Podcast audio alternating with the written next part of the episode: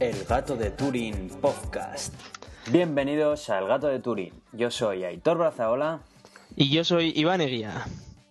Hoy tenemos con nosotros a Adrián Vázquez, que es estudiante de grado de Ingeniería en las tecnologías de la telecomunicación. Vamos, es teleco y estudia en la Universidad de Sevilla. Emprendedor, desarrollador web, especialista en Web Performance Optimization y Community Manager. Y no tiene abuela, parece ser. Estos piropos los ha hecho él. Buenas tardes. Muy buenas. Hola a todos. Bueno, pues hoy traemos unas cuantas noticias de tecnología y algunas de ciencia, más de tecnología que de ciencia, pero bueno, hay un poco de todo. Y traemos una sección de a fondo que vamos a hablar pues de un par de pequeños misterios, bueno, más concretamente uno que hoy hemos estado comentando durante el día. Hablar un poco acerca de WhatsApp, que parece que suscitó algo de interés en el anterior episodio. Y bueno, ya que tenemos aquí a una persona que tiene bastante relación con una con Microsoft, pues bueno, pues qué mejor que hablar un poco acerca de su experiencia con sus productos, concretamente con la Surface, que hasta ahora no conocíamos a nadie y pues oye, a ver qué tal, ¿vale? Sí. Muy bien, pues venga, vámonos con tecnología.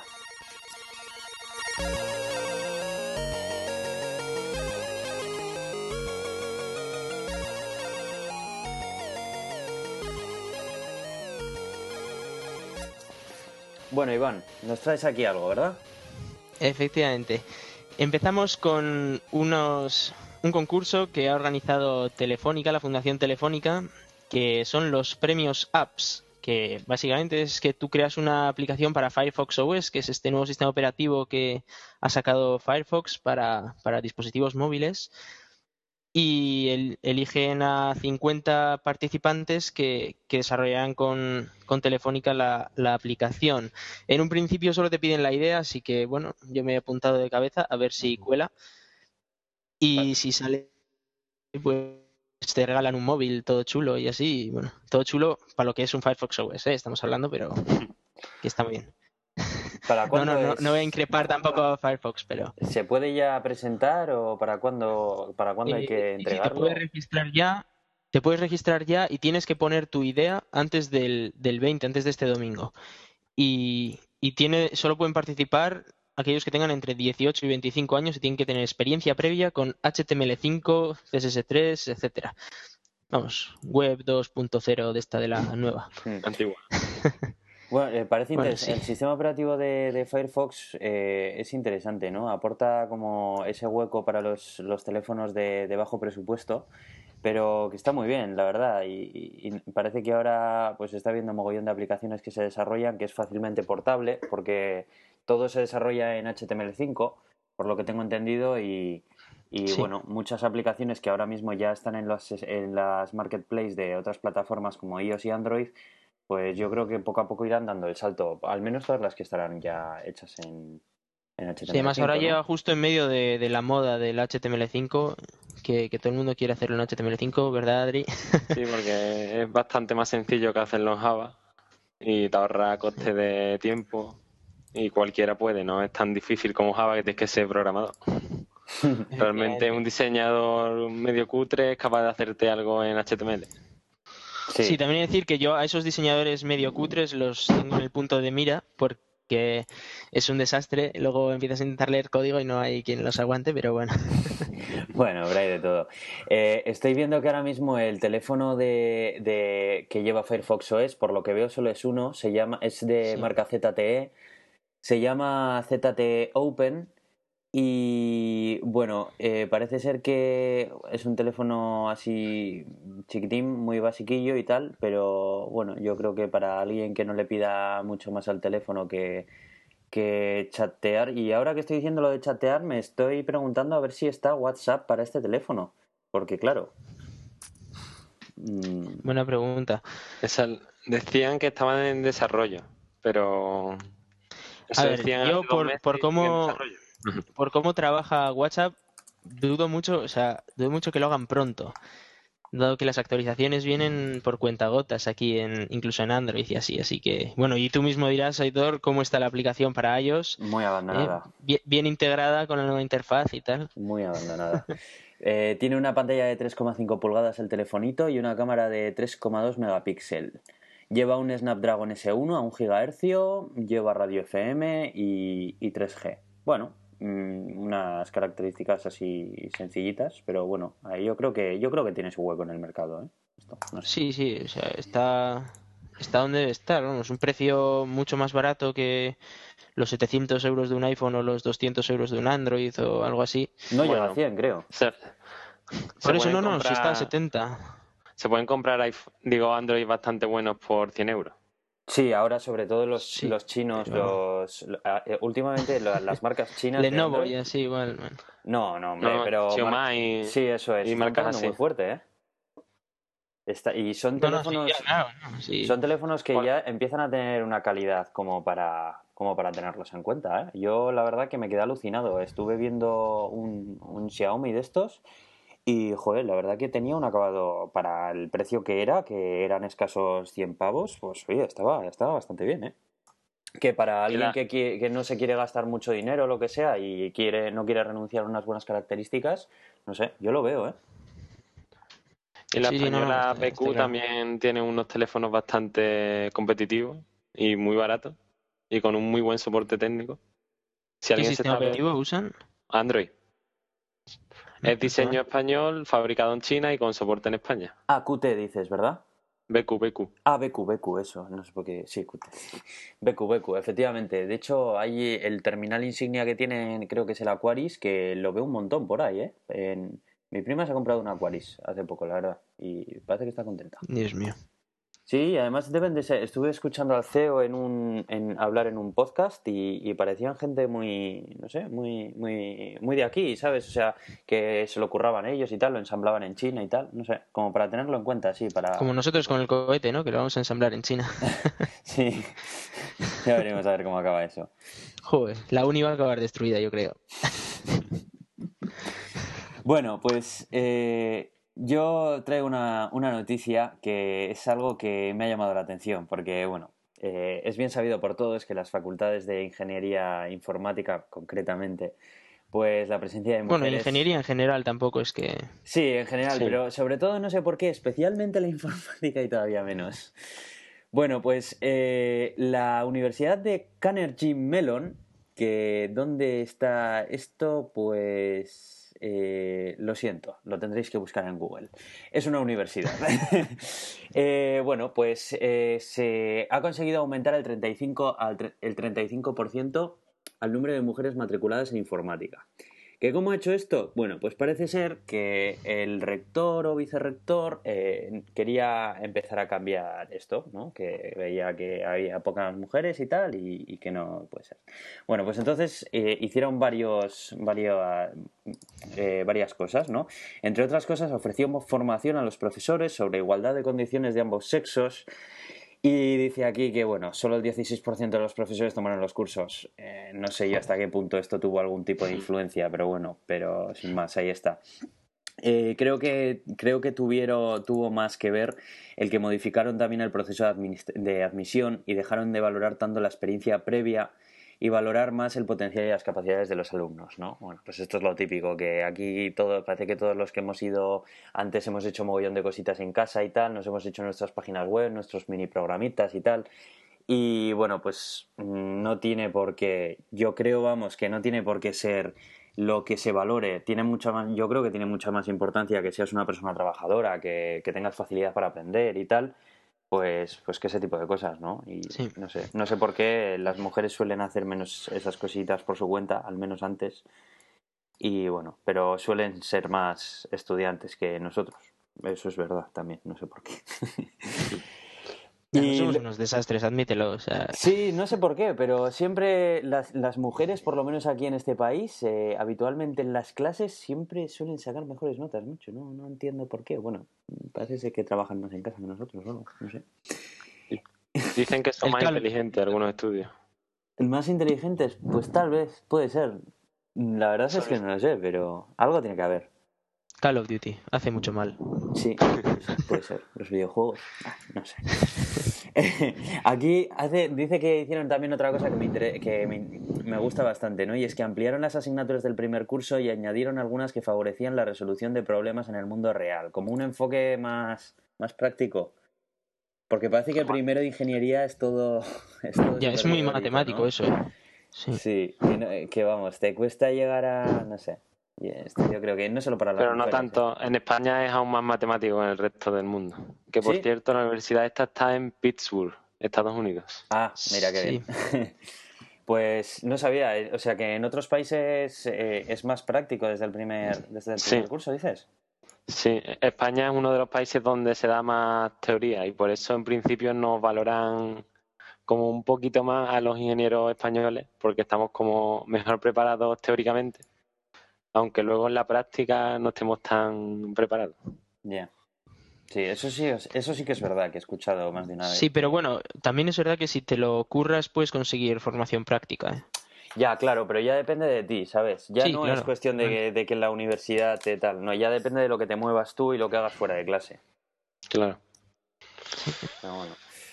Bueno, y, ya por último, que esto me parece que tampoco tiene mucho que ver, pero crearon el programa Women SCS donde se le asignaban mentores a las mujeres que cursaban la carrera. Bueno, no lo sé, eh, pero bueno, desde luego que parece que algo de esto ha surgido efecto porque, bueno, pues han aumentado el 35%, que es una cosa positiva, siempre.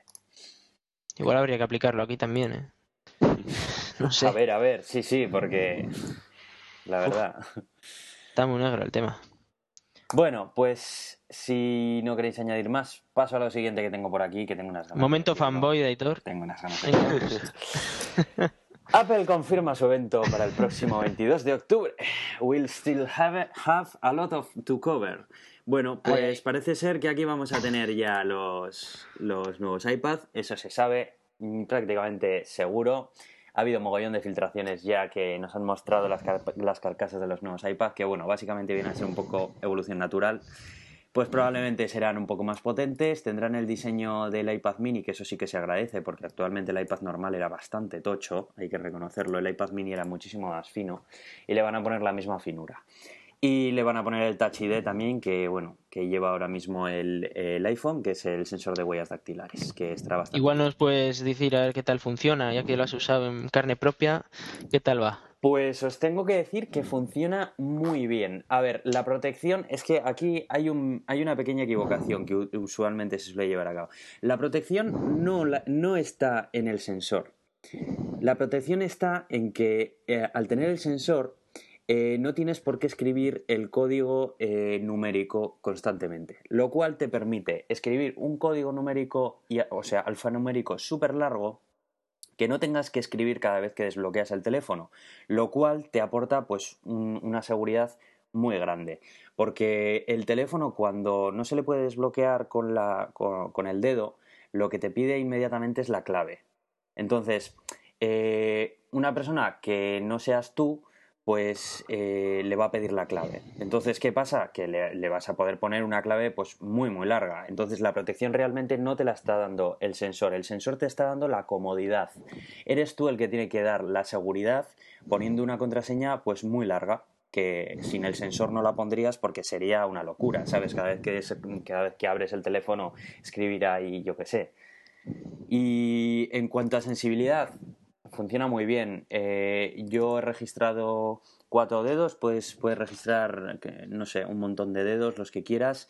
Y el proceso de registro es muy sencillo. Tienes que, te pide que pulses con el dedo el sensor varias veces y te va cogiendo pues todas las, todas las partes de, la huella dactilar y bueno, pues metes los dedos que tú quieras con los que habitualmente vayas a desbloquearlo. Incluso puedes poner los dedos de, de, tu novia o de otra persona que quieras que tenga acceso al teléfono rápido. Y por lo demás no tiene más, funciona como, pues eso, como un escáner, sin más. Funciona muy bien, es rápido a la hora de detectarlo y parece que cuando llevas una semana utilizándolo parece que el teléfono ni siquiera tiene protección porque estás tan acostumbrado que cuando tocas al botón estás en la ventana de inicio que tal. O sea, yo creo que ha sido un acierto. Yo he de decir que a mí no me reconoce su teléfono, no sé por qué, Aitor. preocupa enormemente. Eso es bueno, eso quiere decir que funciona bien. Bueno, a ver, evidentemente, como, como toda la tecnología biométrica, pues sí, eh, si, si tienes los medios para desarrollar una impresión en 3D con, con la forma de la huella, que para eso necesitas escanearla a muy alta Claro. definición, y lo puedes replicar a un- al mismo tamaño y le puedes aportar al mismo tiempo temperatura para que parezca la del cuerpo y demás, pues hombre, pues sí, lo puedes abrir. O sea, a ver, irrompible no es, pero es que irrompible no hay nada. Te quiero decir que es, te aporta comodidad, es eso. Es mucho más cómodo que tener un código de, de cuatro dígitos. Vamos, sirve para los usuarios normales que no les importa si... que no tienen nada demasiado privado o, bueno, no privado, demasiado secreto, por así decirlo. Claro, a ver, teléfono. te permite poner una contraseña muy larga que le puede hacer sudar a una persona que intente romperla por fuerza bruta. Pero vamos a ver, si eres Snowden y te está persiguiendo medio mundo, pues, a ver, evidentemente, eh, pues eh, va- hay gente que está detrás tuyo que tiene los medios necesarios para romper la protección. Pero vamos, que, que para el común de los mortales es un avance increíble. Bueno, y lo que quería decir con esto es que, bueno, eso es lo que estaba claro. La- el iPad mini va a salir y tal, y bueno, pero eh, los que tenemos Mac OS X también estamos esperando a que salga Mavericks y a todos los desarrolladores nos han mandado ya Apple una, un email diciéndonos que si tenemos alguna aplicación que esté preparada para Mavericks, que la vayamos subiendo ya, que esto va a salir en breve. O sea que tiene toda la pinta de que va a salir también Mavericks. Y el nuevo Mac Pro, que va a ser una bestia, y yo tengo bastante curiosidad por saber los profesionales, saber qué dicen acerca de una máquina con tanta potencia. Y a mí me da la sensación de que alguna sorpresa más de software también habrá. Así que el evento va a ser el martes que viene, eh, el 22 de octubre, y es a las mm, 7 de la tarde, hora española. Lo podéis seguir a través de Twitter, en blogs como Apple Esfera o demás, que siempre lo suelen retransmitir. No sé si esta vez Apple hará streaming en directo. Ahí queda eso. Ya me queda a gusto. Esperemos que sí. Sí, no, ya has hecho tu noticia fanboy y tal. Sí, sí, tarda- estaba tardando mucho tiempo ¿eh? en sacarlo. No, no sé cómo, no sé cómo puedes confiar en un sistema operativo y en una marca que tiene como logo una manzana que ni siquiera te la dan entera, te la dan comida. Ya ves, macho, Vale. ya ves. Ya ves. bueno, y sigo con, sigo con otra cosita. Y bueno, esto ya empieza a ser. Esto ya empieza a ser como el pan nuestro de cada día. Pero bueno, ya lo voy a decir, pero voy a pasar muy brevemente por encima de ello. Ahora eh, parece ser que la NSA está recopilando masivamente agendas de contactos de correos electrónicos. A ver, A mí me parece estupendo. ¿qué opináis vosotros? Yo es que ya no sé ni qué opinar acerca de este tipo de cosas ya. ¿La gente utiliza las agendas de los correos electrónicos? La pregunta. Hombre, yo en mi correo electrónico tengo, tengo sincronizados todos mis contactos, eso sí, pero no sé. A mí me da que esto ya empieza a rozar un poco la paranoia, ¿no creéis? Pero, a ver, aunque, aunque cojan todos los, todos los correos electrónicos que tienes tú como contactos, es que a mí me es indiferente, la verdad. O sea, sí, me parece una invasión de mi privacidad, pero realmente me da igual que sepan a quién conozco. A ver, la, No. co- la cosa es que, no sé, yo si tengo alguna información súper privada ahí que tal, yo no la subiría a internet, sinceramente, porque... Sí, no, a día de hoy, Mm, si tuviese algo que diga, jo, es que esto no puede salir, pues es que no la subiría, porque eh, si eres consciente un poco de cómo funciona la, cómo funciona Internet, pues joder, eh, tu información puede estar perfectamente en una granja de servidores que está en la otra punta del mundo con réplicas a lo largo de todo el mundo en otras granjas. Y eso en caso de que la, la empresa no esté intervenida y no esté la NSA o cualquier otro organismo por detrás. Entonces, no sé, a ver, hay un, me parece que aquí hay una probabilidad tan grande de que tus datos puedan ser intervenidos, no sé, a ver, que tampoco creo que esto sea que investiguen al individuo, eh, o sea, a, a ti, a Iván Eguía, que cojan y digan, vamos a ver qué, qué tiene este señor, tal, porque sería imposible, o sea, es nada, que... tendrán alarmitas de estas de cuando suena el gallo, ¿no? A ver qué pasa ahí. Claro, yo Sí, imagino... como que las se va- películas. Claro. Eso es. En plan como el Echelon, ¿os acordáis del Echelon? Que lo del satélite aquel que supuestamente tenía los Estados Unidos, que se rumoreaba en los años 90, me acuerdo, en la década de los 90. Qué viejo eres, Dios mío. Oye, que tú también lo has vivido, ¿eh? Yo eso no lo he vivido y eso que a mí me van los satélites, ¿eh? En ¿Verdad? las típicas revistas de hackers y cosas de esas, tío, que leías por ahí, ahí en plan de Echelon, tal, no sé. el- el Revistas de hackers. Dios Sí, mío. tío, cuando las comprabas en papel y tal. Había una... Papel. Ala, ala, ala, ala. Buah, buah, buah. ¿Cómo se notan esos añitos de diferencia, esos cinco añitos, eh? Cinco años no son nada. bueno, eh, pues eso, que... No sé, ¿vosotros queréis comentar algo? Mm, Ay, Yo ya he dicho lo que tenía que decir. Vale, pues Nada, pues- pasamos. Bueno, eh, corred todos a la Windows Store porque Windows 8.1 acaba de salir. Por fin, eh, la actualización que llevan anunciando desde hace más de medio año. Eh, bueno, pues esta mediodía hora española. No sé si a las 13.00, Adrián, ¿tú lo mm, controlas? La verdad es que no lo sé. Yo esta tarde me he encontrado que ya estaba, así que no sé la hora exacta. Vale, pues creo que a partir de la una ya estaba disponible. Eh, para los usuarios de Windows eh, 8, la actualización es gratuita. Eh, la tenéis que descargar a través de la Windows Store. Eh, Más les valía. equivoco, eh, eh, Adrián, que igual me te lo hagan. Sí, Windows Store, sí. A través de la Windows Store eh, es gratis para los que tenéis Windows 8 y para los que no, pues eh, creo que ya puedes comprar Windows 8 con la actualización gratuita a la 8.1 mediante los canales habituales. Eh, de esto igual estás tú más enterado que yo, eh, Adrián. ¿Podrías comentar un poco así por encima las, las novedades que trae Windows 8.1? Sí, bueno, a- trae novedades de mm, mejora la batería, mejora el rendimiento, aparte las aplicaciones Metro, que antes solo Ay, se ay. podían poner en un lado, o sea, si utilizabas dos, solo podías poner una en un lado y otra a pantalla tres cuartos, ahora puedes ponerla mitad mitad, puedes poner tres aplicaciones, cuatro, dependiendo de la pantalla lo grande que sea. Admítelo, Windows 8.1, la, la única novedad realmente es que tiene un botón de inicio. No, esa es precisamente la novedad que no sirve para nada, que es la mayor estupidez que han hecho. No deberían haberlo puesto. O sea, es que Un, si- un botón que te lleva a metro, ojo. Es que ese botón, haciendo lo que hace, no tiene ningún sentido. Que pues para hacer lo que hace, pues que, no lo, haya- que lo hayan dejado como está y ya está.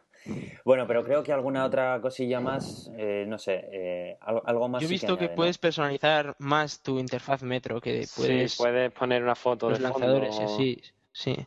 Puedes poner también en la pantalla de bloqueo, puedes poner una, un pase de diapositiva, que eso en el Windows 8 no se podía hacer. Y algunas cosillas más así. A mí una cosa que me ha gustado era que ahora le puedes poner un wallpaper al, a la- al menú de Metro y va a ser el mismo wallpaper eh, que el que tienes en tu escritorio clásico. Me daba la sensación de que cuando saltaba de Metro al escritorio clásico, como cambiaba hasta el fondo de pantalla y cambiaba todo, era un salto como muchísimo más radical, ¿no? Parecía que tenías las dos interfaces aún más separadas de, de lo que era. Yo creo que se han dado un, po- un poco cuenta de esto y, y lo han unificado un poco. Y, hombre, yo creo que por lo menos ayuda un poco, ¿no? Sí, para el usuario normal puede ser más bonito. Sí, porque, bueno, bonito no sé, pero intuitivo igual algo más, porque al usuario normal no lo sé, pero yo la primera vez que instalé Windows 8, bueno, me imagino que esto ya te lo habrá dicho más gente, que no encontraba el botón de apagar. No, yo tampoco. Es verdad, es verdad. Que tuve Yo tuve que buscar en internet cómo se apagaba el ordenador, Y, es- efectivamente. y está metido en configuración, que es una cosa que yo no entiendo. Yo para apagar mi ordenador no lo configuro, lo apago. no lo entiendo, pero bueno. Luego estuve escuchando que por lo visto la, la vista, la, i- la idea que tenía Microsoft era de que, como bueno, desde que ya ACPI lleva funcionando bastante tiempo, que ya no tiene tanto sentido tener un botón en el sistema operativo que viene, se viene arrastrando desde los primeros Windows, ¿no? Que era, ¿os acordáis del cartelito de ahora puede apagar su equipo? Sí. Claro, y bueno, pues realmente ahora ya con el ACPI que se puede comunicar el hardware mejor con el sistema operativo, pues ya realmente le puedes dar directamente al botón de, de apagado y el sistema operativo recibe la señal y apaga el ordenador. La- el planteamiento es bueno, por lo menos a mí me parece un planteamiento bastante lógico, ¿no? Que te olvides de todo, un botón de encender y uno de apagar y listo, ¿sabes? Pero no sé, lo podían haber puesto más a mano. Bueno. Un manual de instrucciones necesita. Yo lo primero que hago cuando le enseño a la gente Windows 8 es, es decirle, mira, aquí es donde se apaga. el botón. Y aquí en el otro lado se vuelve inicio, en esta otra esquina. sí, sí. Y ya sí. con eso ya la gente ya no se lo olvida, ya serán felices. Que, que Hombre, yo otra felices cosa que están no usando veo- Windows, o sea que no sé que esté- hasta qué punto. Hombre, bueno, a ver, a ver, no vamos a ser aquí. Pero. Todas instalan y funciona, es suficiente. Sí, no, pero ahí, bueno, tiene cosas buenas. También tampoco hay que ser aquí tan. Pero tiene sus cosas buenas y sus cosas malas. A mí, una de las cosas que no me gustan, por ejemplo, es lo de, lo de los swipes, lo de los gestos en, en un ordenador de escritorio y las esquinas. Yo eso lo sigo, lo sigo sin ver. Lo siento mucho, señores de Microsoft, pero.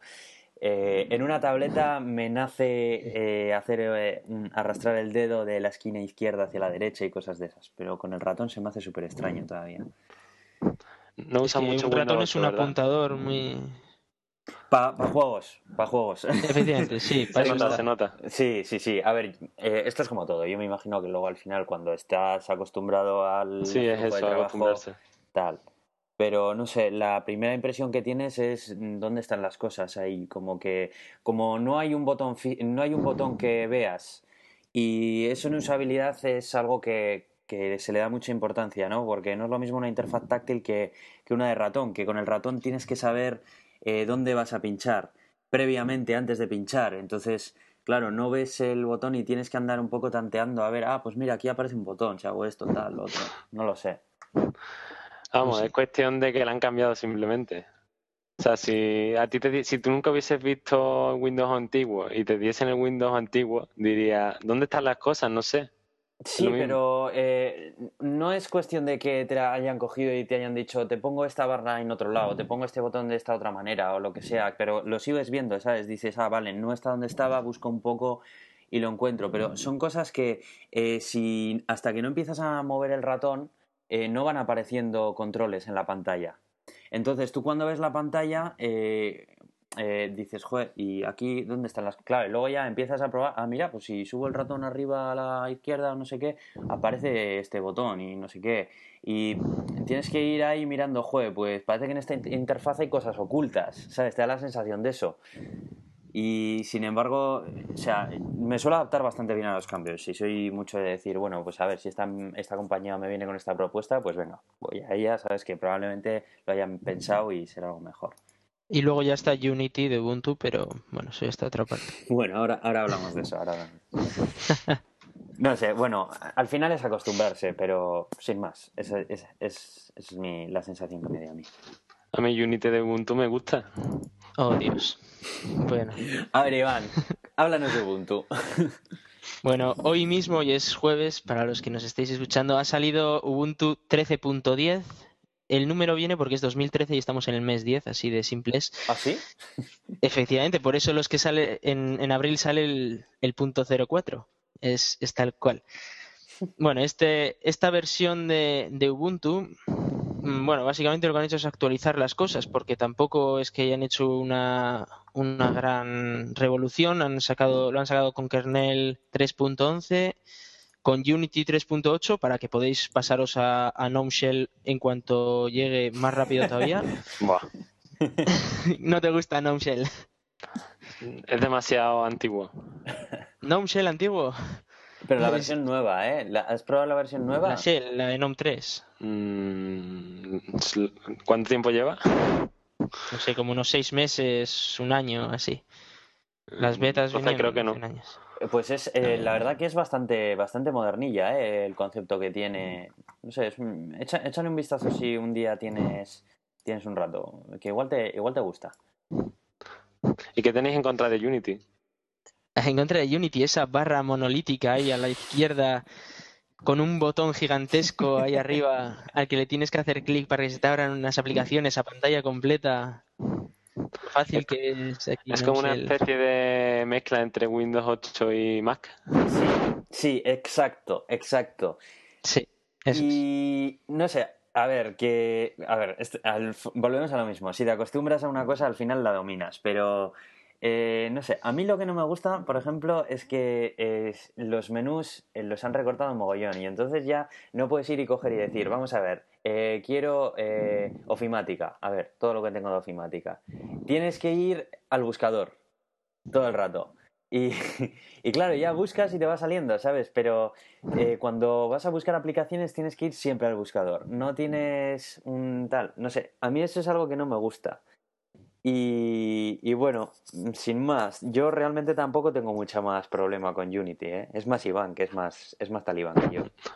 no, a ver, bueno, que yo, yo he usado Unity. En, mi, en mis épocas de joven yo usaba Unity también, pero, pero no. Ya, ya un momento en el que pruebas Gnome Shell y ya dices, ostras, esto ya, además, el, la velocidad de trabajo con Gnome Shell va, va mucho, muy por encima de la que puedes tener con Unity y bueno, Windows 8 no voy a decir nada porque no lo uso, así que no, no te sabría decir, pero... Vamos, mm, eso es que tiene un ordenador muy malo porque Unity funciona perfecto en cualquier ordenador. Sí, no, digo que vaya lento, sino que las cosas que tienes que hacer para llegar a lo mismo son mayores.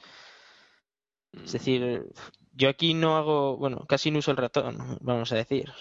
Y con Unity acababa casi casi con dolor de dedo.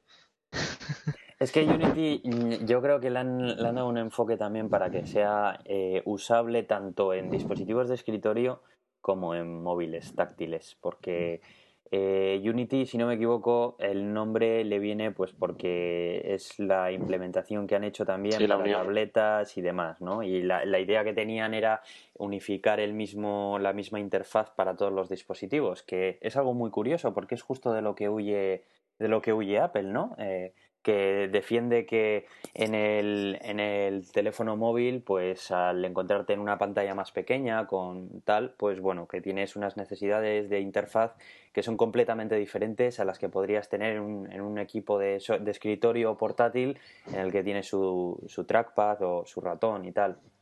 No sé, yo, yo personalmente opino como Apple, pero bueno, no sé. No, no por fanatismo. Tú siempre, siempre opinas. No, no, no, no. Cuando, cuando la cagan también lo digo, ¿eh? No tengo ningún problema. Sin más, estas son opiniones pues que no, la, no la han debido de cagar en la vida, vamos. No, no, no. Sí, sí la han cagado, sí. Buah, Mobile Me fue un fiasco. Buah. Mobile Me sí que fue una mierda.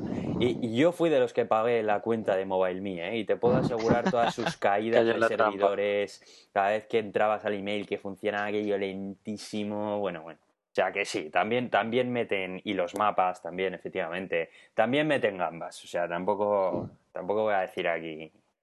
Pero vamos, no sé. A mí en particular esa, esa idea de interfaces distintas sí. Pero bueno, parece que Ubuntu apuesta por lo otro y pues oye, habrá que ver, ¿no? A ver qué tal les va.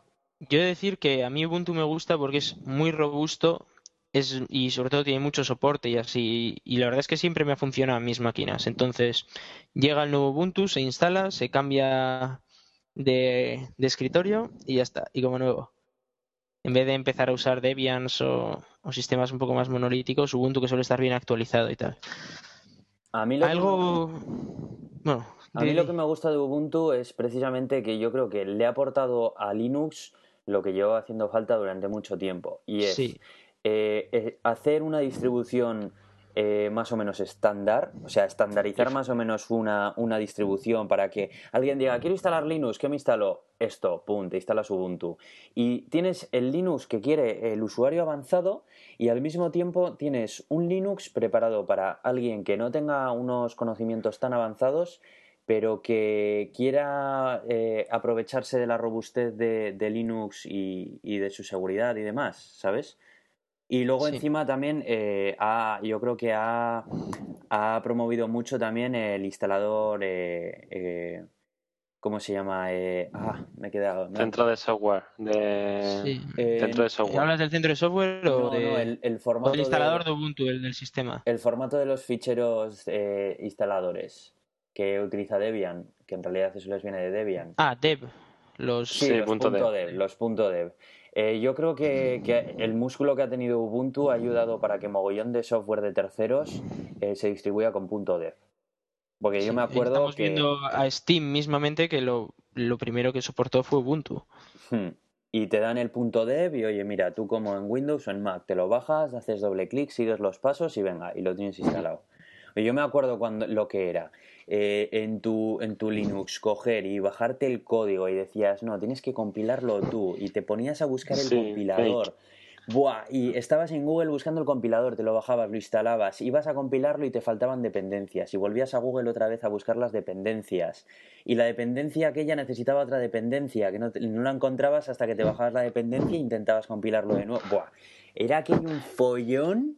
¿Y eso cuando había Google? Antes, imagínate. Ya, ya, ya te digo. Y eso cuando había Google, ¿sabes? Y luego, te, y luego estandarizaron el tema de los repositorios. Lo hicieron bastante...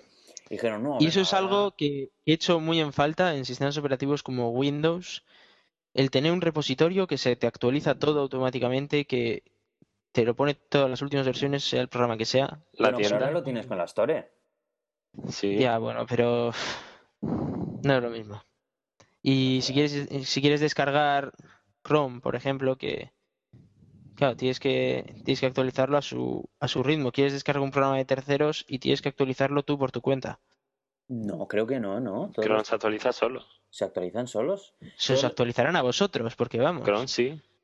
Cuando lo, si lo cierras, si lo dejas siempre abierto. Ah, bueno, pero claro, pero Chrome porque tiene el propio autoinstalador. Eh, o sea, Chrome. Ah, bueno, sí, claro. Pero no va por la Windows Store. Creo que te referías a las, las aplicaciones que compras en el Windows Store, ¿verdad, Iván? No, no, yo me refiero a las aplicaciones de terceros. En plan, me descargo 7 zip y tengo que ah. actualizarlo yo manualmente. bueno. Descargo VLC y tengo que actualizarlo yo manualmente. VLC ahora se actualiza solo. yo creo que va, mejorando y Torrent también, Sí, yo creo que empiezan a meter todos ya la actualización eh, automática. Eso está muy bien. Sí. Estamos en 2013, ojo, eh, esto lo hace, lo hace Ubuntu desde hace ya casi 10 años o así. Ya, pero también no todo te lo bajabas de los repositorios, ¿eh? ya, ya, bueno, sí, siempre hay algún detalle raro por ahí. Pero te recuerdo el Ubuntu hace unos tres añitos. Bueno, tres añitos todavía tenía muchas cosas, pero, tenía muchas cosas. si te vas más atrás, cinco años, eh, estabas rezando porque estuviese en el repositorio lo que buscabas, ¿eh? Y cuando estaba, estaba antigua. Sí, sí, y cuando estaba eh, era una release. Claro, claro. Así que, bueno, no sé, está bien lo de... Pero vamos, yo creo que Ubuntu era lo que le hacía falta a Linux. Una distribución con una empresa detrás que que mantuviese un poco ese, ese ámbito abierto que tiene Linux, pero al mismo tiempo también le dedicase recursos como para hacer de esto algo serio. Y, joder, que, que, Linux es un sistema operativo muy bueno. Joder, hacía falta acercarlo a, a la gente que no es tan técnica. Sí, como, digno de mención, quería decir que en esta versión querían implementar MIR, que bueno, no sé si sabéis que Linux hoy en día la mayoría de las distribuciones funcionan con X11, que es un servidor gráfico que es el que se encarga de pintar la pantalla. Y lo que querían, lo que quería Ubuntu era montar uno nuevo, Mir se llama, que sería sustituir todo X11 y pintar la pantalla con un nuevo motor y no lo han conseguido. Así que tenemos X11 al menos hasta abril a ver si ya para entonces actualizamos a un sistema ya mucho más, en, teoría, mucho más nuevo y debería ir mucho mejor, más adaptado a, al eh, hoy en día. Es verdad, ahora que lo dices, lo de lo de Mir, lo había leído, pero no lo recordaba muy bien. ¿Y qué, qué novedades trae? Es, o sea, realmente es como un, un nuevo, es un nuevo servidor gráfico. Entonces, creado por Canonical. ¿Cómo? Que expliques qué es un servidor gráfico, que no todos ah, los oyentes sabrán qué es. Claro, claro. Sí, bueno, pero tampoco vamos a hacer un programa para gente de letras. A ver, un, servidor gráfico es un, un programa, digamos, que, que se encarga de, de, pintar la, de pintar la pantalla. Es decir, tú le, le, el sistema operativo le dice qué iconos tiene que pintar en la pantalla, qué, qué ventanas, etcétera, y el servidor gráfico es el que va pintándolo en la pantalla. Entonces, bueno, este es ex Windows System X11 era el anterior y Canonical ha creado Mir. Canonical es la empresa que, que creó Ubuntu, la que lo lleva adelante y su intención ahora es sacarlo para abril de 2014 como sustituyendo totalmente a X11. Habría que ver a ver si lo si lo consiguen o no. Pero sí que es verdad que habría que saber qué novedades realmente trae y qué mejoras tiene. De, Yo leí algo, leí algo acerca de esto, pero porque había mucha controversia, porque eh, claro, va a ser código propietario, ¿no? Y No, bueno, el código el código es, es, en principio libre. Sí que es verdad que que querían eh, que, claro, porque todas las, todas las marcas de, de, drivers, etcétera, lo que hacen es los drivers para X11, por ejemplo, de las tarjetas gráficas y así. Y, y dijeron, dijo Canonical a Intel que portara sus drivers para, para Mir. Y dijo Intel que qué pasa, que ahora porque vosotros queráis crear un nuevo sistema de escritorios, tenemos que hacer drivers para vosotros y, y les dijeron como que no, entonces puede haber follón ahí por el tema de los drivers. Habrá que ver a ver en qué queda todo esto. Yo la verdad es que con X11 estoy bastante contento. No sé. Creo que tiene que ver, por lo que estoy leyendo ahora mismo, con compatibilidad con dispositivos móviles. Por lo que estoy, estoy mm. leyendo algo acerca del respecto. El puñetero Ubuntu Touch que se les ha metido entre, entre ¿eh? es una pasada. Que los chicos lo que quieren es que tú tengas en el móvil el sistema operativo, que lo conectes a una base, a una pantalla y ya tengas sistema operativo de escritorio, básicamente. Vamos, yo instalé en mi móvil en verano Ubuntu y funcionaba. ¿Iba bien? Sí. Sí, en el Galaxy Nexus. ¿Y, funcionaba. ¿y qué tal? que había. ¿Y ya tenía tenía software y tal o qué, cómo lo viste? La verdad? No, era, era un Ubuntu normal y corriente. ¿Ah, sí? Se puede instalar, sí, es un poco complejo de instalar, pero se puede hacer. O sea, la idea es... Sí, perdona. Lo mismo que tienes en el ordenador, pero en el móvil. Supongo que sacarán en un futuro con el lo que quiera hacer Ubuntu es sacar programas específicos y cosas, pero, actualmente se puede instalar. En principio, ahora, hoy ha salido el Ubuntu Touch, el nuevo, el, el que está destinado precisamente para eso. Pero, tiene unos requisitos mínimos enormes. ¿eh? Pero ya, es que ya vamos a ver eh, corriendo en procesadores ARM, que, que son los que llevan la mayoría de teléfonos móviles, aplicaciones eh, pensadas para trabajar en, en, procesadores x86. A mí eso es algo que me llama mucho la atención.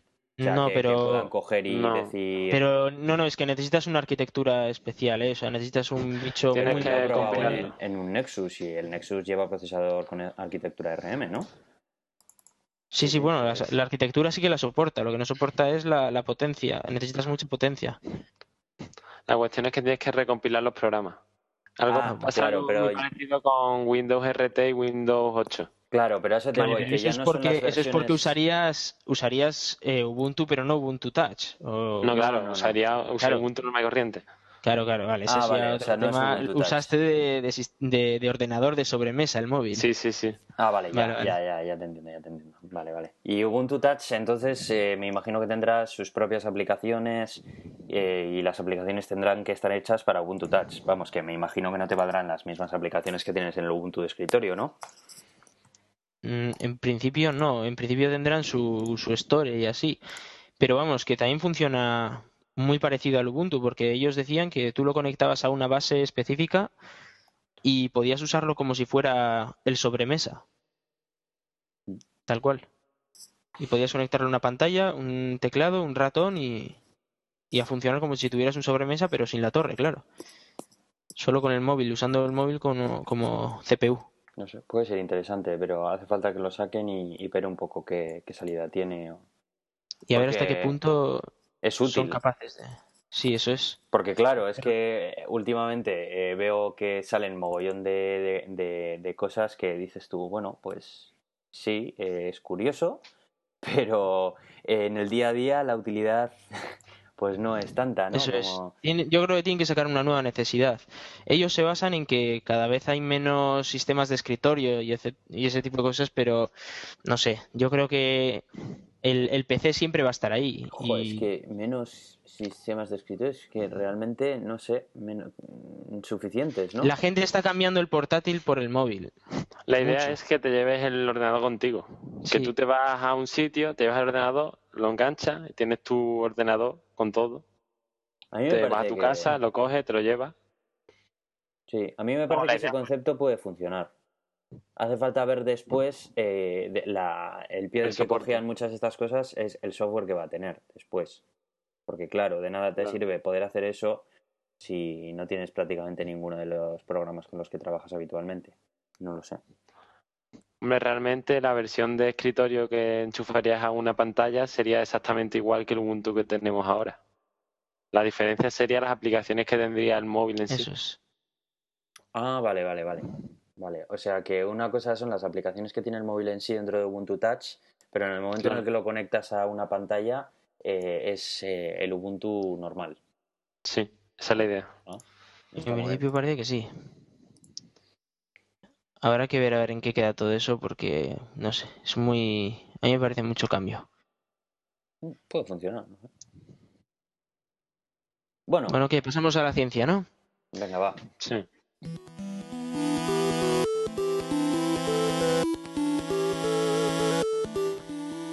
Bueno, eh, traigo una noticia que he encontrado que, bueno, más que noticia es, es sin más, es una curiosidad que...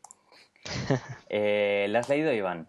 Sí, sí, la he leído, por supuesto. Y Vale. ya la había leído, ¿eh? Hacía ya unos días. Eh, si os he puesto esta noticia y la voy a leer, es sobre todo para que Iván me la explique, porque la verdad que me ha llamado la atención, eh, no por lo que pone en el titular, que ahora mismo os lo voy a leer, sino pues porque simplemente me parece Bueno, eso es curioso. porque has cogido un titular sensacionalista. Sí, pero Pero bueno, bueno, a ver, bueno. la- el- está basado en algo real, ¿no? Bueno, pues a ver, el Sí, sí. titular se llama, es del blog de la mentira hasta ahí fuera, y el blog, eh, el titular es Cazando fantasmas desde la ISS. Dice, el pasado día 10 el astronauta Mike Hopkins publicó en su Twitter la foto de arriba, en la que aparece una extraña nube luminosa captada desde una de las ventanas de la Estación Espacial Internacional. Dice que vio algo siendo lanzado al espacio y que no está seguro de lo que era, pero la nube que dejó detrás era realmente asombrosa. Bueno, parece ser que con el parón administrativo que ha habido en el gobierno, pues no ha respondido a la consulta del origen de este fenómeno y tal, ¿no? Bueno, pues la foto, os pondremos el enlace en el post que acompaña este episodio y bueno, la foto es bastante bonita, la verdad. Yo me imagino que esto será algún tipo de fenómeno eh, que tenga que ver con la atmósfera o algo por el estilo, ¿no? La verdad que No, es, bueno, esto... es como una mancha Un blanca cohete que... ruso, decían. Sí, cohete fue un cohete ruso que, que lanzaron un, un, bueno, realmente es un misil, un Topol SS-25 y, y bueno, lo que pasa con esto es que cuando llega muy, muy alto, pues se expande mucho la nube y por eso se vio tan, tan grande y tan luminosa y tal. Y que- fue curioso porque, claro, no, claro, la NASA obviamente no podía hacer lanzamientos, están en, en parón, bueno, estaban en parón, ahora ya han vuelto a reanudar las actividades. Y, y claro, empezó la gente a preguntar porque subió la foto, el tipo lo subía a Twitter ahí como si nada, oye, mira qué cosa más guapa nos hemos encontrado aquí en medio del espacio, ¿no? Y La gente en pánico. claro, la gente dijo, Nos ¿qué atacan los aquí?". extraterrestres. Eso es, bueno, lo, lo primero que- además la, la explicación que daba él era, vi algo siendo lanzado al espacio hoy, no estoy seguro de lo que era, Bueno, pero la es que nube para que qué dejó más. detrás era realmente asombrosa, claro. Bueno, esto debe ser un ataque anti-extraterrestres por lo menos, vamos, que nadie ha avisado encima de que lo van a hacer. Y claro, y preguntaban a la NASA y la NASA no respondía, porque la NASA, bueno, dejó de existir hace un par de semanas y, Sí. y hasta hoy no ha Se vuelto. fueron los que- community managers a su casa. eso es. Y por eso, claro, entonces la gente se sorprendía, pero bueno, fue un misil que, que dejó una estela, una nube muy guapa. Y de hecho, bueno, sacó también una foto Luca Parmitano y que es el italiano que está allí y, bueno, se ve claramente una estela de algo que, que ha sido lanzado. Y en este caso fue un, fue un misil. Bueno, pero, Pero- es- esto, o sea, un misil así sin más, o sea, lanzan un misil, pero un misil de, de balística o qué, qué tipo de misil? Sí, era, era un misil intercontinental, por lo que, por lo que tengo entendido, y, y la idea es que, Como el de Gravity, como el, como el de Gravity, igual, igual. el que la lía. No, no, no, no, no torpedes Pero la te peli de la gente. que yo, yo eso no lo entiendo. O sea, que eh, un país como Rusia coge y manda un misil así a- porque le apetece, ¿no? O sea, con Pero una- no, o sea, es una prueba, explosiva, una, sí, una prueba. Rusia? Pero lleva carga explosiva ese misil. Sí, para probar el impacto y lo que sea, sí. Eh, Menos misiles nucleares se lanzan todo tipo de misiles Todos los días. Todos los días, y, sí. Pero bueno, me imagino que al océano y así, ¿no? En plan, para Al pruebas, océano o a, o a targets que, que ponen por ahí en medio de la nada y así, Ya, ya, pruebas. para probarlo. Sí, Vale, vale. Vale, pues pero... solucionado. Todos los que hayáis visto la noticia y o el tweet o la imagen, no os preocupéis que no nos invaden ni, ni han salido todavía los muertos de sus tumbas. Y hablando de los muertos de sus tumbas, Iván, ¿qué nos tienes que decir hablando acerca de eso? me, me pasó Adri ayer una, una noticia muy, bueno, una noticia, por decirlo de alguna manera, muy, muy guay, y que decía que en un apocalipsis zombie los animales salvajes se pondrían las botas. Y, claro, esto es algo que no se tiene muy en cuenta cuando se hacen series como The Walking Dead, que por cierto acaba de empezar la, nueva temporada. Eh, no se tiene muy en cuenta y es que los, los zombies están muertos. Es decir, que claro, para los carroñeros deben de ser la, la releche, vamos, un, plato buenísimo. Entonces, claro, se, se los comerían. se comerían a los zombies, es que no, no aguantarían ni un suspiro. Vendrían los, los carroñeros y se los cargarían. Entonces... Pero si los carroñeros también son zombies. Bueno, pero aquí oh, se habla de un apocalipsis zombies, eso es, pero habrá, habrá algún carroñero que no lo sea, ¿no? Y... ¿Y cómo se comporta un carroñero zombie? Imagínate un buitre zombie o... Se comería a los zombies. pero vamos, es, es terrible esto, ¿eh? Que, vamos, si queréis podemos hablar un poquito de zombificación y... Sí, sí, yo estoy esperando a que me cuentes a ver esto de zombificación de qué va, porque yo me imagino un poco de qué va, ¿no? El proceso que tal, pero no sé. A ver, cuéntame un poco de qué va en Sí, en sí deberíais de saber que un zombie es imposible.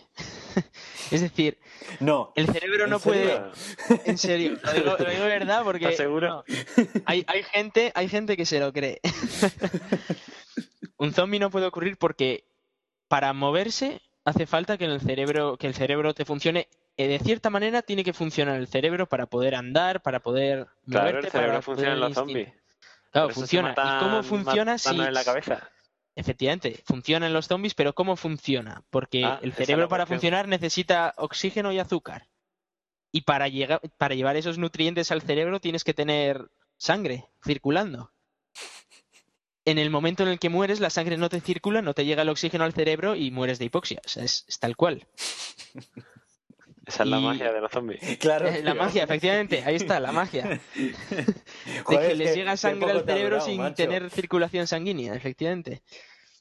Pero, Eso o de que no necesitan oxígeno. Tiene, que haber algo por lo que sea posible. No nos puedes decir en dos minutos ya eh, esto es así. Es verdad, no. No puede ser, hombre. Hablaban el otro día de posibles cosas parecidas a la zombificación, que como podría ser, bueno, sabéis, la rabia es una enfermedad que te afecta al cerebro y que te hace comportarte como un loco, básicamente, pues podría existir una, una enfermedad neuronal tipo rabia o así, que, que, te provocara un estado parecido al de la zombificación, pero obviamente si te clava una estaca en el corazón mueres, o sea, sin una estaca, o sea, si te matan te mueres.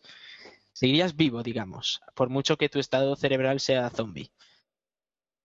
Aquí esto es al final como los procesos de sistemas operativos, ¿verdad?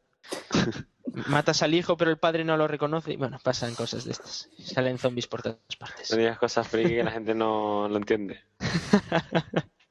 ¿Cómo que friki? Yo creo que los oyentes lo ¿eh? entienden. Me da a mí la sensación. bueno, pues eh, no sé, ¿queréis añadir más? Nada, esto es todo de, la parte de ciencia. Vámonos al, a fondo. Pues vamos.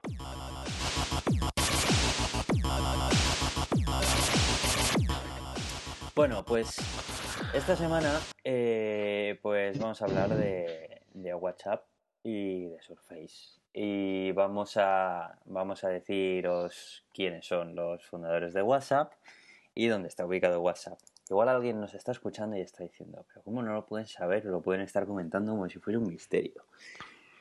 Pues hombre... Es un, misterio. Hoy lo estamos... O sea, tú entras en la, en la aplicación, le das el acerca de y ahí todo lo que te dice es que WhatsApp ha sido creado por WhatsApp Inc.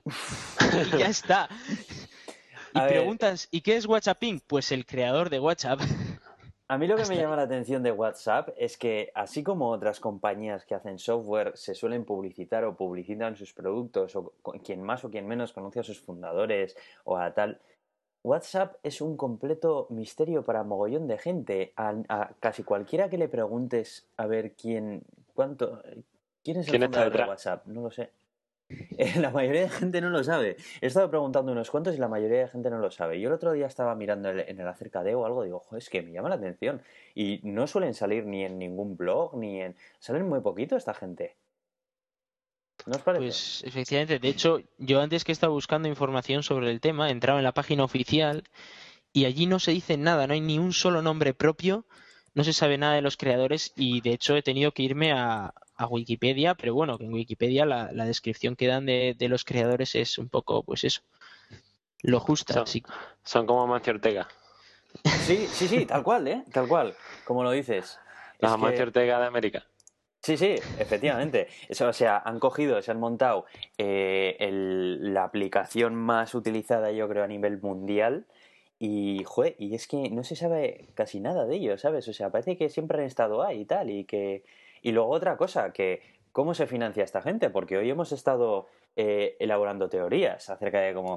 Porque es una Sí, aplicación. no- nosotros en modo conspiranoico y tal. Sí, sí, porque. a ver, Angel. Eh, Business Angel, pero hombre, esta gente tiene que tener. Eso un- para, para hacer la startup puede servir, pero... Pero esta gente ya tiene que Claro. pagar un pastón de mantenimiento, ¿eh? Claro, por eso cobran un euro al año. Pero por un euro al año, todos los servidores que tendrán que tener ahí montados y, ¿Y qué un euro? sistemas. ¿Tú sabes lo- cuál es el coste de un usuario? Es nulo, un céntimo o así. Sí, pero, joder. Si pagan un euro, es todo ganancia. Pero hasta, han estado mucho tiempo sin cobrar un euro y, y siguen ahí funcionando, ¿eh? Y no sé. A mí. La infraestructura Claro, que pero- tienen que tener es bestial, ¿eh? Y Para luego eso aparte que los inversores. los inversores, sí, pero los ¿Pero inversores quieren ver resultados. ¿Y qué resultados a largo plazo llegarán. Mm, Si no se hunde, si la I no le gana al mercado, WhatsApp creo que ni siquiera está en bolsa, ¿eh?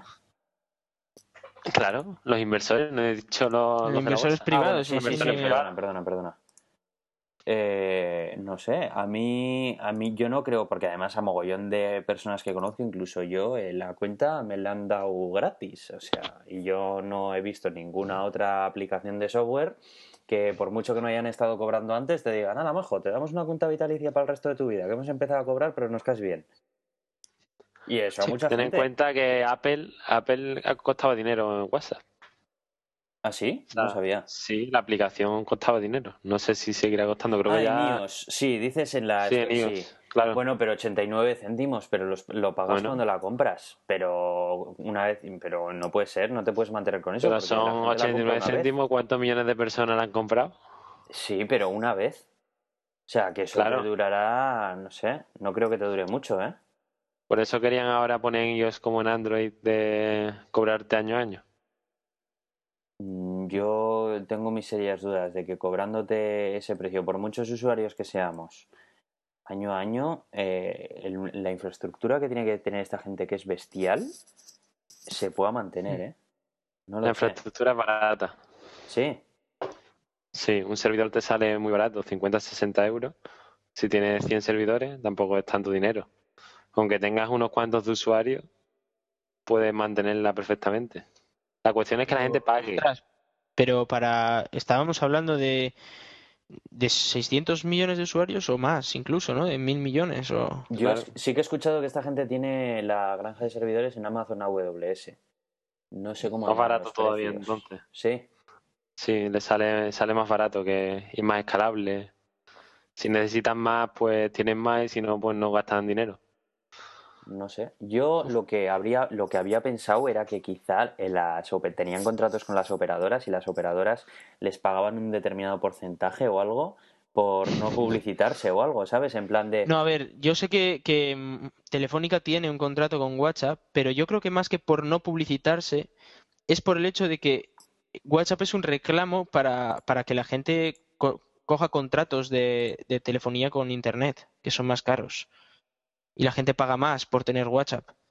Es decir, el hecho de que exista WhatsApp y de poder conectarte con, con la gente que conoces, te hace pasarte de tarjeta contrato, por ejemplo. Puede sí, pero los operadores pierden el dinero de los SMS.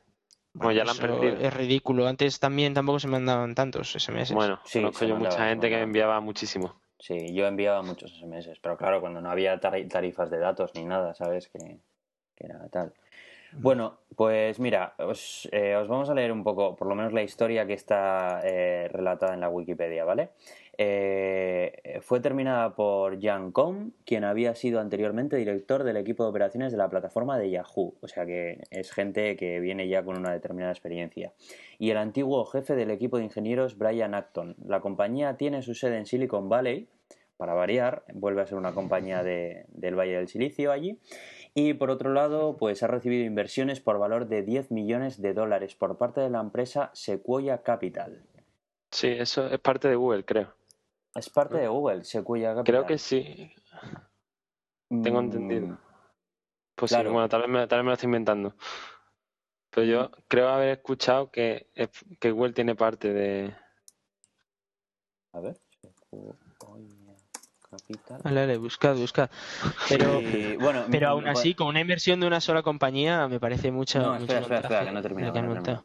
La compañía tiene su sede en Silicon Valley. Por otro lado, WhatsApp ha recibido, eh, esto ya lo he leído, fue retirado del Apple Store el 14 de enero de 2012 durante cuatro días por fallos de seguridad, supuestamente, que esto es algo que lo hablamos en el anterior episodio. Y bueno, Sí, dice bueno, que ha WhatsApp y, segu- y seguridad no es que se lleven muy bien, pero No. en fin. Y bueno, en marzo de 2013, esto ya lo sabemos todos, que anunció que la versión para Android históricamente gratuita sería de pago, el primer y tal. Bueno, pues igual, igual simplemente es eso, que, que no es tan cara la infraestructura y con lo que cobran lo pueden mantener. Me he inventado lo de que Sequoia Capital de Google. Es más, Sequoia Capital ha invertido en Google, en Cisco System, Oracle, Apple, YouTube, Yahoo. Jude. Vamos, ha invertido en todas las empresas que actualmente son algo.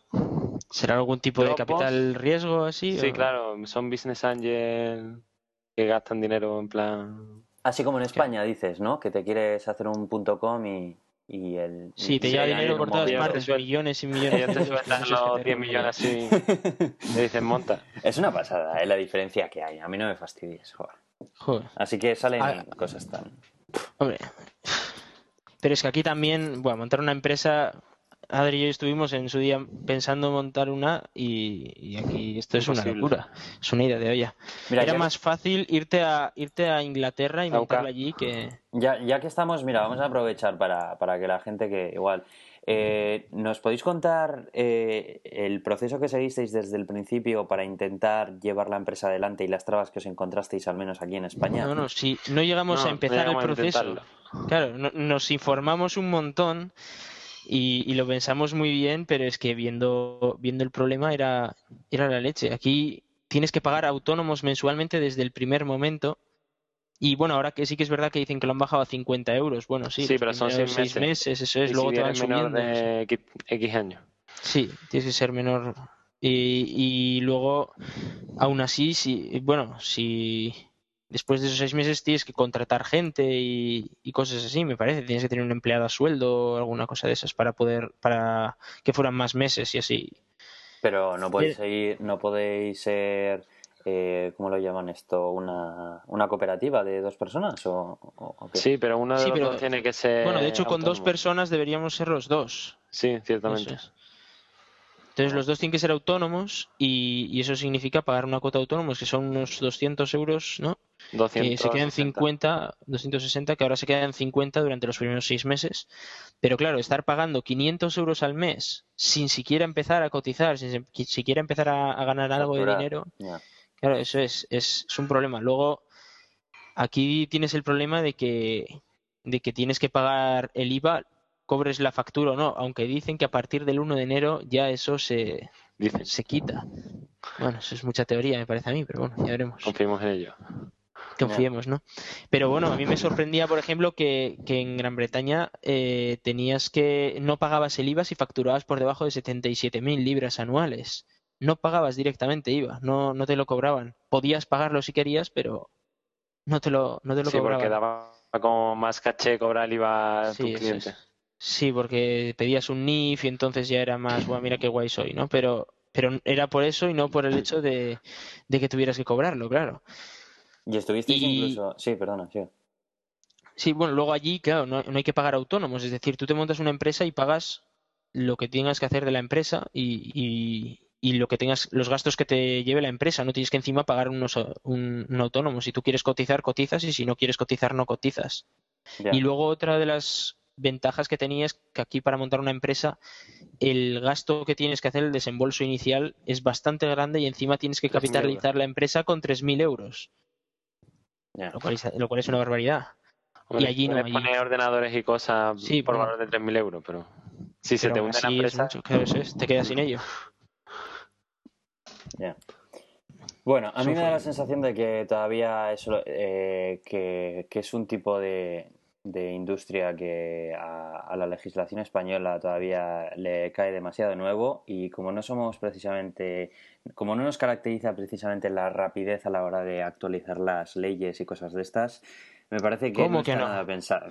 Dijeron que había que cambiar la constitución y se cambió en una semana. ¿Cómo que no somos rápidos? Vamos. Para lo que les interesa, para lo que les interesa a algunos, me da a mí. Y a mí me da que este tipo de, compañías que, antes no se contemplaba, yo creo que tanto, ¿no? Que, dos, dos personas que, que prácticamente necesitan un ordenador y demás, que se pueden juntar en cualquier local o lo que sea y pueden sacar un producto y rentabilizarlo, como puede ser algo de software o algo de eso, eh, me da que todavía no está planteado Aquí, el modelo, el modelo estamos en un garaje, nos montamos un, un, ordenador a piezas y creamos la compañía del futuro a los Steve Jobs y Steve Wozniak. Me parece que no, no, sé, no, está tan ni, claro. Ni de desarrollo de, de, aplicaciones, porque dices, es que no necesito tal. Y claro, vas a estar seis meses igual, o el tiempo que tardes en desarrollar la versión, la primera versión estable, que no vas a estar cotizando nada, ¿sabes? Ni, o sea, no, no vas a estar facturando nada y vas a tener que estar pagando y no sé qué. No sé, yo creo que no está, que, todavía está chapado a, a, modelos de negocio antiguos, ¿no? Que eran más de venta de cosas y tal, y no sé. Pues sí. ¿Y qué? ¿Hablamos de la Surface ahora? Venga, va. Adrián, háblanos de la Surface. Primero, ¿por qué nadie sabe que ha salido una nueva Surface? Bueno, a ver, para los que no lo sepáis, ha salido la nueva Surface la semana pasada, ¿no? Eh, la Surface RT que se llamaba antes ya no se llama RT, se llama Surface. Eh, es la que lleva el chip ARM.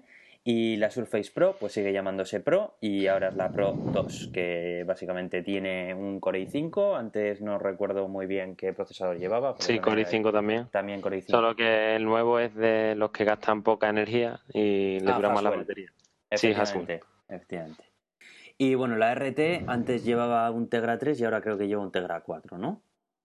Sí, algo así. Vale. yo, yo tengo una RT, la tengo aquí en mis manos ahora mismo. Y bueno, no sé si sabréis la diferencia entre la RT y la normal. Explícalo, explícalo. La RT lleva un procesador RM, como has dicho, que hace que no funcionen las aplicaciones de toda la vida de Windows porque hace falta recompilarlas. Entonces, en principio, Microsoft restringe a que solo puedas instalarle las que estén en la tienda, que están preparadas para funcionar. Entonces, claro, el problema es que Microsoft ha metido el escritorio de siempre a, la versión RT, pero claro, solo te sirve para utilizar Internet Explorer y Office. Entonces la gente se acaba liando más y, y dice, oh, esto no me gusta porque no puedo instalar las cosas, es lo de siempre, pero no hay compatibilidad. Ese es el mayor de los problemas de la, de la RT. Y que salió muy cara de precio. Ahora mismo la 1 está bastante barata, la puedes comprar por unos 300 euros. Pero claro, la, la 2, que es la nueva, vale, o sea, la van a vender por unos 430 más teclado. Y claro que es un precio desorbitado para una, Claro, es que justo en ese precio tienes el iPad. Justo en ese precio. Y claro, eh, la cantidad de aplicaciones que tiene el iPad contra la cantidad de aplicaciones que tiene la Surface, pues no sé, yo creo que juega con ventaja el iPad. Claro, la diferencia, más que nada, la ventaja que tiene la Surface es que tiene el Office. Tienes el Office completo y puedes, y por ejemplo, OneNote, que la aplicación es una maravilla, es lo, lo mejor que tiene la Surface, OneNote como yo tomo apuntes con OneNote y me ha cambiado la vida, básicamente. Ya no tengo que llevar cuaderno por ahí, voy con mi Surface y tomo los apuntes. Y básicamente para eso, es que si no utilizas Office... Pero realmente eso lo puedes hacer con otros sistemas operativos, no necesitas Windows 8. De hecho, sacaron el OneNote para iOS también. Sí, pero no es lo mismo. Ya, no, me imagino que no será lo mismo. No, no, no tiene ni, ni, ni parecido.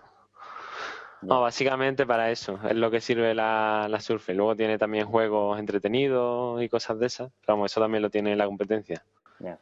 ¿Y qué Y luego otra cosa que tiene bastante bien es el diseño. El diseño es súper bonito.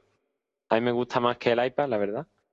Es casi como estilizado y, y el soporte, que parece una cagada, lo de que se abre por atrás y se aguanta, pero cuando lo tienes puesto en una mesa, es bastante útil. Sí.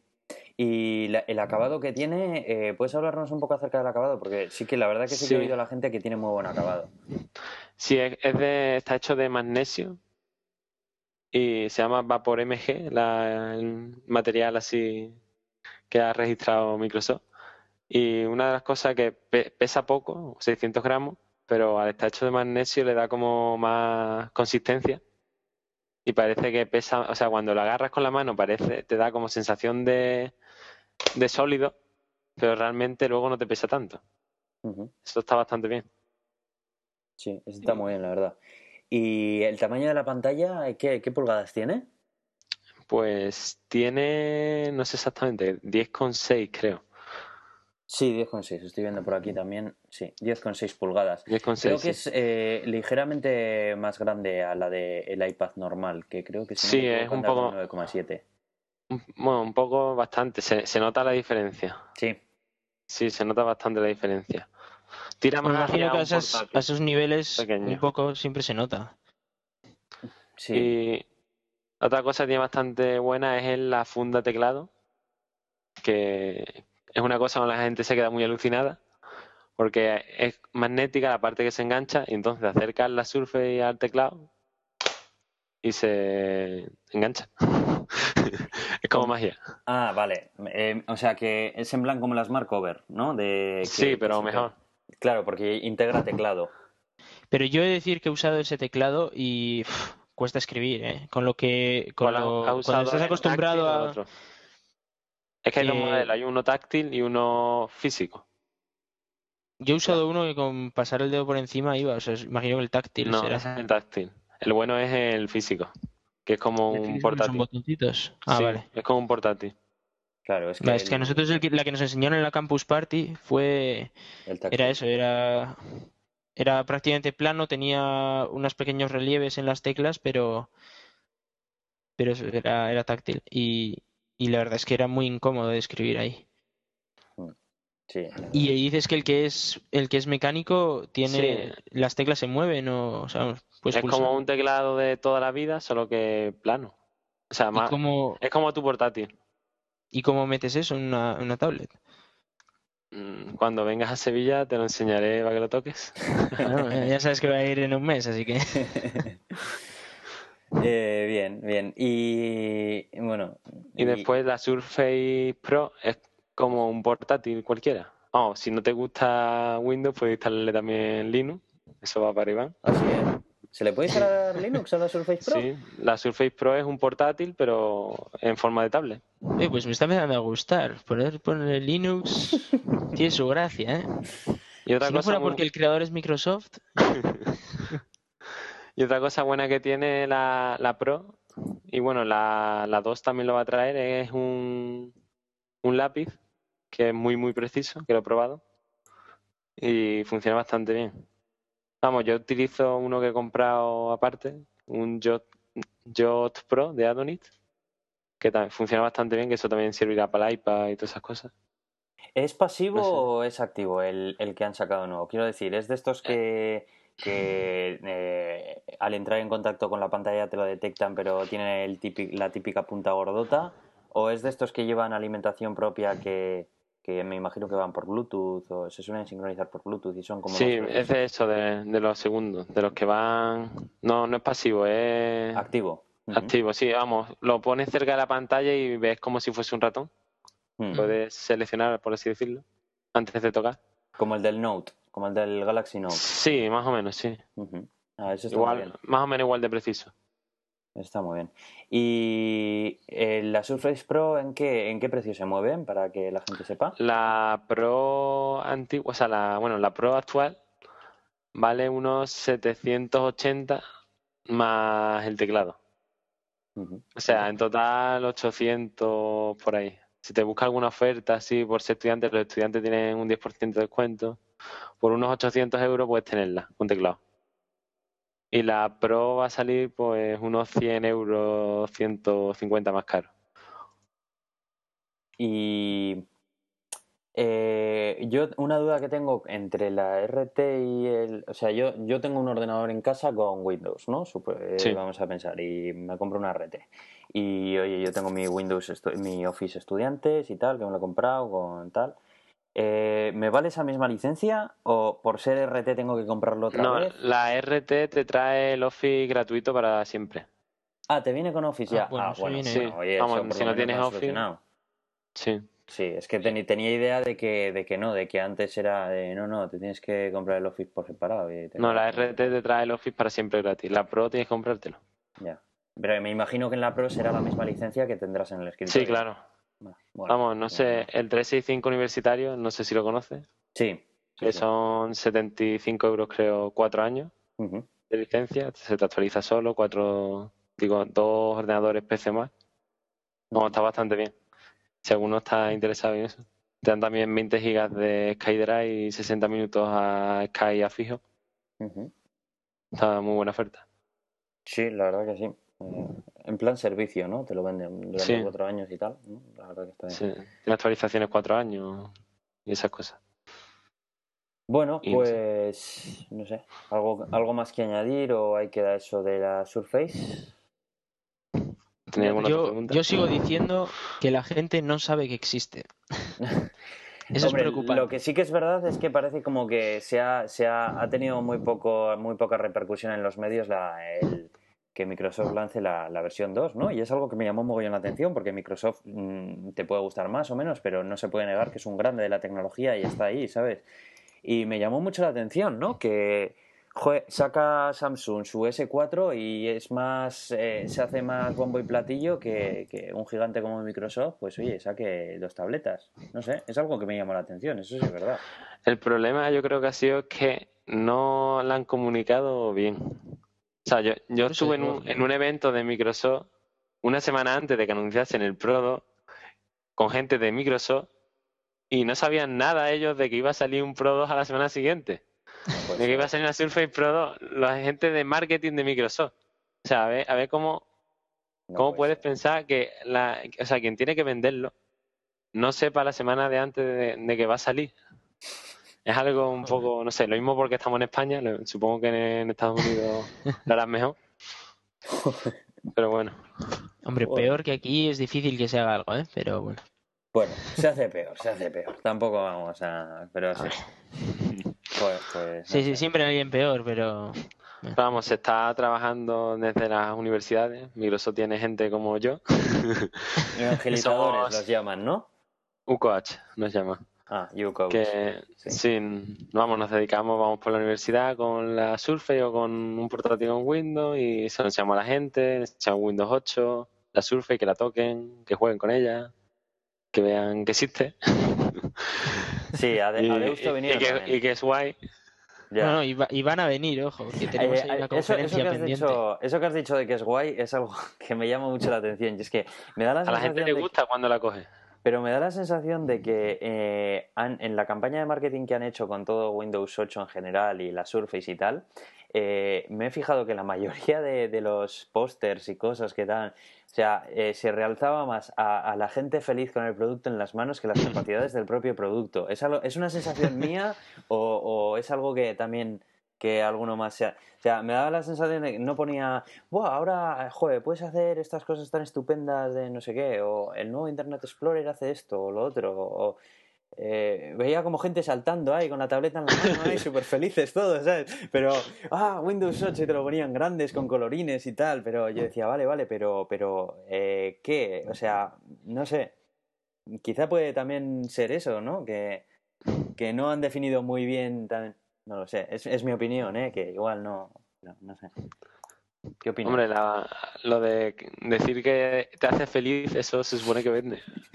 Sí, sí, no, se vende, pero, joder, no sé, yo cuando, bueno, di que también tampoco soy el, eh, soy el perfil geek, ¿no? Que al fin y al cabo los geeks Sí. pues somos menos de los que pensamos que somos, ¿no?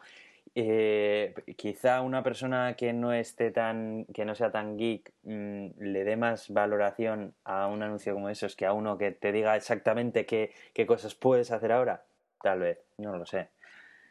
Lo que está claro es que no. Sí, claro, eso no yo lo, avisa lo noto mucho. Mm. Y... Pues, por ejemplo, si voy a mi escuela, escuela de ingeniero, Mm. con la Surface, la gente me pregunta, ¿y esto qué tiene? Y, y yo le puedo instalar esto y tiene la pantalla, ¿cuántos píxeles tiene? ¿Y esto eh, qué características tiene? ¿Y el Windows 8 cómo funciona? En cambio, si vas a cualquier otra facultad, pues la gente le, enseña el escritorio y ya están contentas. Sí, Dicen, sí. mira, aquí se entra en el escritorio, mira, aquí se apaga, aquí se vuelve inicio. Ya está, ya está la gente contenta. Bueno, pero en cuanto a utilidad, también les tendrás que. Yo iba más por la utilidad, más que por las especificaciones, más, más por la cosa de, oye, y yo utilizo esto a diario, y oye, esto me permite, me va a permitir hacerlo más, más fácil, más sencillo, o lo hace. No sé, que luego sí que lo hará, ¿sabes? No digo que no lo haga, pero que me da la sensación de que tampoco lo han vendido realzando las cosas que puedes hacer con él. O sea, más eh, ca- carteles de colorines diciendo, mira qué bonito es, a, a decir, joder, mira, es que esto es muy bonito, pero no solo es bonito, sino que, mira, para hacer Que todas funciona. estas cosas, oye, es que mira qué fácil te lo hemos puesto, mira qué cosas tan... No lo sé, ¿eh? Es la sensación. Sí, la verdad, la verdad es que no Microsoft no ha sabido venderlo del todo. Y es una pena porque, no sé, yo por lo menos en, en la tablet que siempre he estado esperando desde que decían que iba a haber tablet, hace ya infinito tiempo. Decían un ordenador, pero sin un portátil, pero solo pantalla y táctil. Y eso, eso es lo que es la Surface, un portátil, solo pantalla táctil. Hmm. No como las tablets las otras que solo sirven para jugar y ver vídeos y poco más. Bueno, Igual tienes algo que decir aquí, ¿no, Aitor? Que tú tienes ahí un iPad no, más a ver, sin más. Yo, a ver, yo es que creo que, que las tabletas, eh, yo, yo pienso que es, eh, es complementario a, a un, a un equipo, no sé, eh, yo creo que por, simplemente por el tamaño que tienen y porque no es igual de cómodo que trabajar delante del ordenador que tenemos en casa, y eso es así. Entonces, eh, no sé eh, yo hasta qué punto eh, la usabilidad que puede tener un software que puedes util- estar utilizando en el ordenador de escritorio, pues en un tamaño tan reducido y tal. No sé, yo pienso que tiene un enfoque muy diferente como dispositivo. Pero no te ya- creas. Es, es lo mismo que tú puedes usar el ordenador portátil, pero simplemente menos peso y más bonito, más cómodo y que puedes separarlo el teclado de la pantalla. Ya, pero por ejemplo, eh, a ver, para entrar al correo y navegar por internet, eh, eso no te lo discuto, no digo que no. Y para hacer un Word y tal, sí, vale, perfecto. Pero y para eh, programar yo- también, pero, si tienes una Pro. pero puedes compilar, bueno, si tienes la Pro, sí, pero Si tienes la Pro, sí. claro, pero es que No, la- Es lo mismo, es lo mismo que tu ordenador. sí, a ver, es lo en- mismo, en pero el caso de la Pro sí, pero la RT Hombre, la RT no está pensada para ti. Claro, pero es que eh, ¿para quién está pensado? Porque claro, Está si no está pensado pensado para para- mí, que soy el que quiere utilizar un dispositivo complementario al ordenador que no lo sustituya y que tenga aplicaciones diferentes a, a las del ordenador, ¿para quién está pensado? Claro, Ese puede haber sido uno de los problemas de, de comunicación. Que la RT está pensado para el usuario medio, que lo, que lo único que utiliza es internet, Office, correo y ver las noticias. Y claro, y ya con eso está contento. Pero claro, la cuestión es que ¿quién se ha interesado por comprar una Surface? Gente de perfil más técnico que la RT, claro, la RT no le servía para las cosas que ellos querían hacer. Pero Y por el precio que cuesta una Surface de, de 64 128 gigas, ¿no te comprarías un Ultrabook? Hombre, un Ultrabook tan barato no lo encuentra. Mm, Bueno, por 800 y No sé. 900 euros se te pone ya la, la de 64, si no me equivoco. La Pro. Por eso, por, por 800 euros te compras una Surface Pro. Claro, claro, por eso te estoy diciendo que la Surface Pro de Vamos, yo, 64 yo tengo un... ya está en yo tengo- 900 euros. Por esa, con esa pasta en la mano te puedes comprar un Ultrabook. Yo tengo un Ultrabook de Samsung, serie 9, que estoy bastante contento, la verdad. Y no sé, sí. Y desde que tengo la Surface y ahora me falta el táctil en la pantalla. Acerco el dedo a la pantalla todo el rato y digo, uy,